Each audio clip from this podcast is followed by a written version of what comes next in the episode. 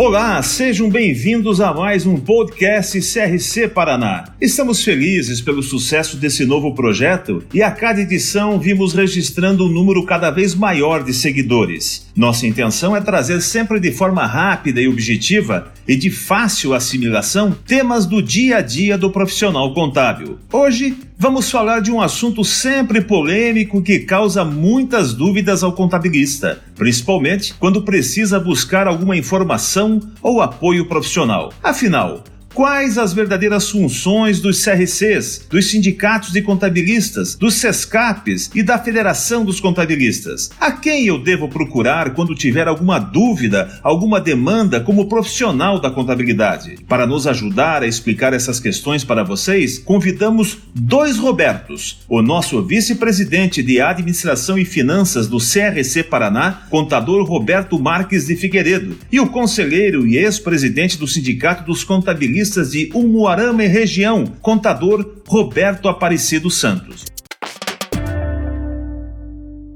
Eu inicio perguntando ao vice-presidente Roberto Figueiredo. Essa questão do papel das entidades contábeis é sempre polêmica, não é, vice-presidente?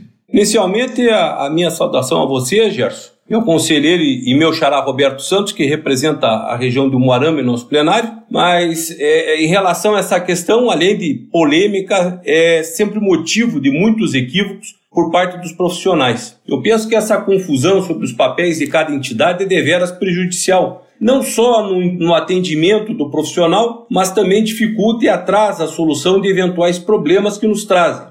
É, no mínimo, uma obrigação do profissional da contabilidade saber o que cada uma das entidades de sua classe pode e o que devem fazer. E o nosso conselheiro Roberto Aparecido Santos, que já esteve e está, inclusive, colaborando com várias outras entidades, também concorda que essa confusão de entendimento por parte do profissional contábil é prejudicial, Roberto? Sem dúvida, Gerson. Saldo também o colega Figueiredo né, e a todos que nos escutam. Eu fui presidente do Sindicato dos Contabilistas de Umuarama. Exerci funções na FECOPAR, que é a Federação dos Contabilistas do Paraná, e já há alguns anos colaboro com o nosso CRC Paraná. As funções das entidades são bem definidas em seus ordenamentos de regência. Porém, me atrevo a dizer que a maioria dos profissionais ainda faz confusão na hora de algumas demandas. É preciso saber o que cada entidade tem como objetivo, até para não ter expectativas frustradas sobre elas. Falando claramente, quando você precisa comprar remédios, vai numa farmácia. Quando a ideia é comprar uma ferramenta, por exemplo, você vai numa loja de ferragens. Se você inverter as coisas, sairá frustrado, não é mesmo?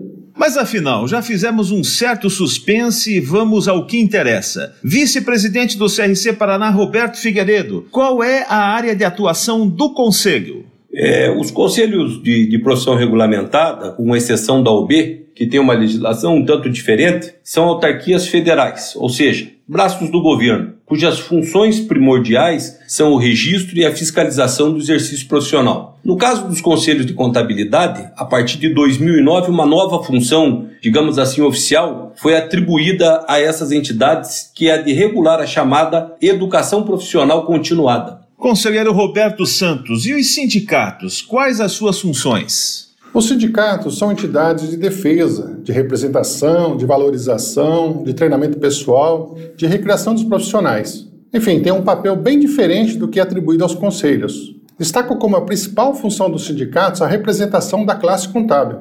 Vice-presidente Figueiredo, chegam ao CRC Paraná muitas demandas que não são inerentes ao papel do Conselho, não é mesmo?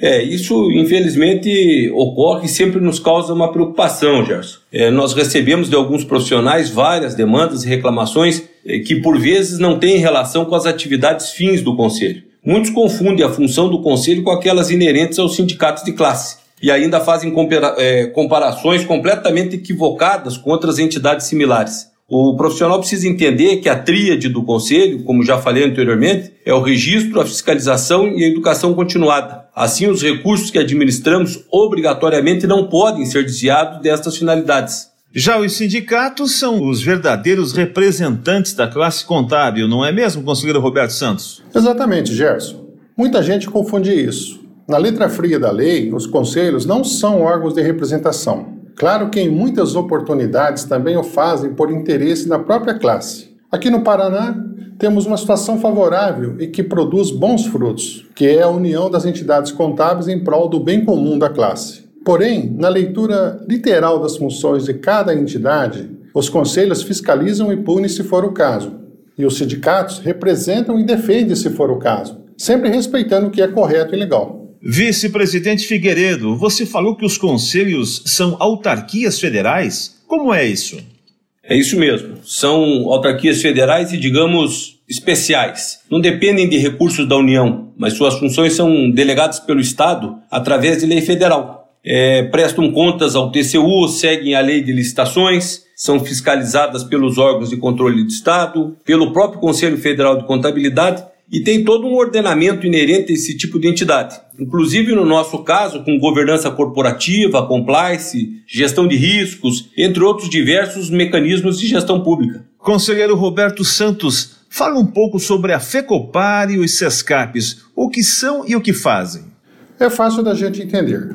Nós temos os sindicatos de contabilista, que em nosso estado são 17. São as entidades laborais que representam os profissionais, pessoas físicas, digamos assim, temos a Federação dos Contabilistas do Paraná, FECOPAR, que é a entidade que congrega os sindicatos de contabilistas do Paraná, com exceção do de Curitiba, que não é filiado a ela. A FECOPAR é como se fosse uma espécie de nave-mãe dos sindicatos de contabilistas, promovendo a união de todos e buscando estabelecer uma linha de ação uníssona e produtiva aos seus filiados. Ainda temos os SESCAPs, que são os sindicatos patronais, ou seja, eles representam as empresas de serviços contábeis de nosso estado. Aqui no Paraná são três: o Sescap Paraná, o Sescap Londrina e Sescap Campos Gerais. Agora eu pergunto ao vice-presidente Figueiredo: na prática, quando um contabilista deve procurar o conselho e quando ele deve procurar uma entidade sindical? Quando o assunto é relacionado a questões de ética, de legislação da profissão, de denúncias contra maus profissionais, de fiscalização, de registro, educação continuada, até para sanar dúvidas técnicas, o CRC Paraná é o órgão a quem ele deve se dirigir. Quando o assunto é representação da classe, convênios, problemas locais de relacionamento com outros órgãos públicos, o sindicato é o mais indicado. Não obstante que, como já disse o Roberto, aqui no Paraná temos o privilégio de trabalharmos em união de forças e não é raro as entidades abraçarem causas comuns juntas, aumentando assim o poder de representação na busca de solução de problemas. Conselheiro Roberto Santos, é obrigatório ao contabilista ser filiado ao sindicato de sua base? Não há obrigatoriedade na filiação sindical, mas é muito importante dizer que sindicatos fortes significam a representação da classe forte